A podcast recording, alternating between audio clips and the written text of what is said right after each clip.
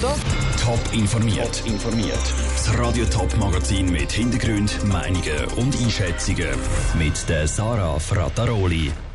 Wie schauen die Schulen auf ihren grossen Tag, den 11. Mai? Und wann darf ich wieder ins Fitness oder ins Schwimmen? Das sind zwei von den Themen im Top informiert. Der Bundesrat hat gestern Klarheit geschafft, wie es mit den Corona-Massnahmen weitergeht. Die werden in drei Schritten gelockert. In einem ersten Schritt dürfen ab dem 27. April zum Beispiel Blumenläden, Coiffeur oder Kosmetikstudios ihre Türen wieder auftun. In einem zweiten Schritt ab dem 11. Mai dann die Schulen. Aber auch wenn jetzt zumindest punkto Datum einmal Klarheit herrscht, bleibt bei den Schulen gleich vieles noch unklar. Niki Stettler. Am 11. Mai sollen die Schulglocken wieder läuten. Aber wie motiviert sind die Schüler, um wieder in die Schule zu gehen?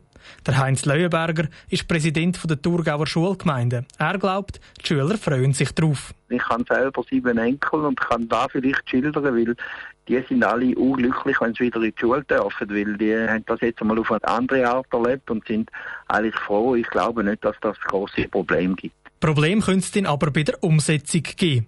Die Schulgemeinden wissen Stand jetzt noch nicht, wie die Öffnung konkret umgesetzt werden. Es gibt mehrere Varianten. Entweder gibt es einen normalen Präsenzunterricht oder der Unterricht findet in kleinen Gruppen statt. Ich hoffe, dass wir das möglichst schnell wissen, in welche Richtung das, das geht. Und dann kann man dementsprechend planen. Bei einem normalen Präsenzunterricht bietet das für die Schulen kein großes Problem. Und sonst, denke ich, gibt es gleich die ein oder andere Frage, die zu klären ist. Wenn zum Beispiel Klassen in kleine Gruppen aufteilt werden müssen, dann braucht die Schule entweder genügend Räume oder ein grosser Teil der Kinder lernt weiter mit Fernunterricht von daheim aus. Und das wäre dann auch für die Lehrer ein rechter Haufen Arbeit. Mehr Arbeit gibt es auch bei der Pausenaufsicht. Der Heinz Leuenberger traut den Schülern aber durchaus zu, dass sie auch dann sich an die nötigen Abstände halten. Ich stelle aber fest, jetzt, in der ganzen Zeit bis jetzt, dass insbesondere auch Kinder Verständnis haben für das, die das ernst nehmen und mit entsprechenden Maßnahmen, dass man darauf schaut, dass man halt wieder ein bisschen weiter auseinander ist und Pausenaufsicht ein bisschen anders löst wie bis anhin, dass das in den Griff überzukommen ist. Auch beim Aufholen vom verpassten Stoff schaut der Heinz Leuenberger positiv in Zukunft. Man müsse das ganz locker sehen und sich die nötige Zeit dafür nehmen. Der Niki Stettler hat berichtet. Stellvertretend für die Kantone prüft die Eidgenössische Erziehungsdirektorenkonferenz im Moment, wie die Schulöffnung am besten organisiert wird. Die Schulen haben mit dem 11. Mai gestern also einen fixen Termin bekommen. Auch die Coiffeure, die Kosmetiksalons, Detailhändler und die Blumenläden wissen genau, ab wann sie wieder aufgehen dürfen. Aber wie sieht es eigentlich mit Fitnessstudios und mit Schwimmbiss aus? Gehen die in der ersten Phase schon wieder auf oder doch erst in der zweiten oder dritten? Die Lucia Niffeler hat nachgefragt. Die Enttäuschung beim Schweizerischen Fitness- und Gesundheitszenterverband ist gross. Die Verantwortlichen haben gehofft, dass auch sie ab dem 27. April wieder dürfen auftun. Ein konkretes Datum haben sie nicht bekommen. Vielleicht wird es Mai, vielleicht auch Juni. Damit sie möglichst schnell auftun können, hat der Verband ein Konzept beim Bund eingereicht. Dort drin steht zum Beispiel, dass auf 100 Quadratmeter Fläche maximal 10 Leute dürfen trainieren oder dass die Geräte mindestens zwei Meter auseinanderstehen. Der Verbandsleiter Roland Steiner findet es unfair, dass sie nicht gleich behandelt werden wie die Coiffeur oder die Kosmetikstudios. Wir gehören zu den personenbezogenen Dienstleistungen. Das ist ganz klar. Und die personenbezogenen Dienstleistungen sind jetzt geöffnet worden. Wir haben das Schutzkonzept eingereicht. Und wir sind nicht einverstanden, dass wir uns da zu den Veranstaltungen tut, wo, wo dann irgendwie am 11. Mai oder am 8. Juni können auftun können. Anders als bei den Fitnesscenter hat der Bund bei den Schwimmbädern immerhin eine klare Ansage gemacht. Sie sollen am 8. Juni auftun. Aber auch dort würden die Verantwortlichen gern früher auftun, falls möglich zusammen mit den Schulen. So könnte der Schwimmunterricht garantiert werden. Der Verband hat ebenfalls ein Schutzkonzept, ähnlich wie Fitnesscenter, sagt der Geschäftsführer vom Verband der Halle und Freibäder, Martin Enz.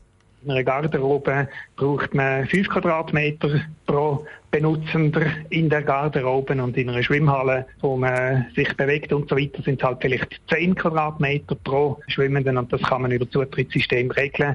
Übers Wasser können sich die Schwimmer übrigens nicht anstecken. Das hat Daniel Koch vom BAG gestern klargestellt. Das wegen dem Chlor im Wasser, das die Viren abtötet. Der Beitrag von Lucia Niffeler. Etwas dürfen die Bäder aber schon ab dem 27. April wieder anbieten, und zwar die medizinische Massage.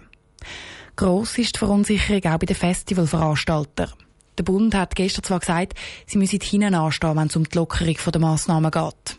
Aber wie weit hinein ist unklar. Gibt es diesen Sommer überhaupt Festivals? Und wenn ja, ab wann? Die Vivian Sasso hat bei der Winterthur Musikfestwoche angefragt, wie sie mit dieser Unsicherheit umgehen. Das Programm steht. An der Musikfestwoche im August spielen unter anderem der Faber, Flogging Mali oder Provinz in der Winterthurer Altstadt. Aber spielen sie wirklich?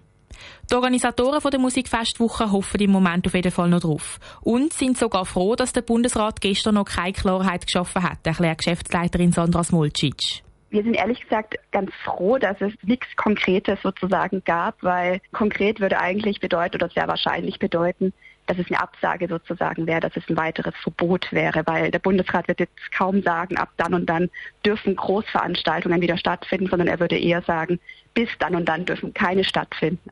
Die Unsicherheit bleibt also, aber die Hoffnung eben auch. Die Planung läuft darum vorerst ganz normal weiter. Blauäugig sieht das aber nicht, wird sich Sandra Smolcic. Solange die Wahrscheinlichkeit besteht, dass es stattfinden kann, geben wir alles und setzen wir alles dran, dass wir das möglich machen können, dass wir dieses Festival auf die Beine stellen. Und wir haben natürlich in den letzten Wochen, seit das Ganze angefangen hat, die Corona-Krise, angefangen zu rechnen und zu schauen, wann für uns dieser Point of No Return wäre, wo wir wirklich doch die Reißleine ziehen müssen, solange wir nichts Konkretes wissen. Wann der Point of No Return genau ist, das wird Sandra Smolcic nicht verraten.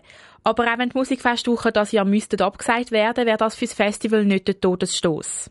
Also es wäre natürlich ein großer finanzieller Verlust, ein herber Schlag auf jeden Fall. Aber dank unseren Partnerinnen, Gönnerinnen und der Unterstützung vom Kanton, von der Stadt, von den Helfern, von allen, können wir das schon stemmen und können wir das Festival auch weiter bis ins nächste Jahr tragen. Also dass es nächstes Jahr auf jeden Fall stattfindet.